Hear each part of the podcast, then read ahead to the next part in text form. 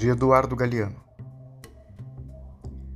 Os barbeiros me humilham cobrando meia tarifa. Faz uns vinte anos que o espelho delatou os primeiros clarões debaixo da melena frondosa. Hoje, o luminoso reflexo da minha calva em vitrines e janelas e janelinhas me provoca estremecimentos de horror. Cada fio de cabelo que perco, cada um dos últimos cabelos, é um companheiro que tomba, e que antes de tombar teve nome ou pelo menos número. A frase de um amigo piedoso me consola.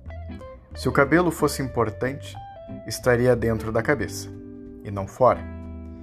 Também me consolo comprovando que em todos esses anos caíram muitos de meus cabelos, mas nenhuma de minhas ideias. O que acaba sendo uma alegria quando a gente pensa em todos esses arrependidos que andam vagando por aí.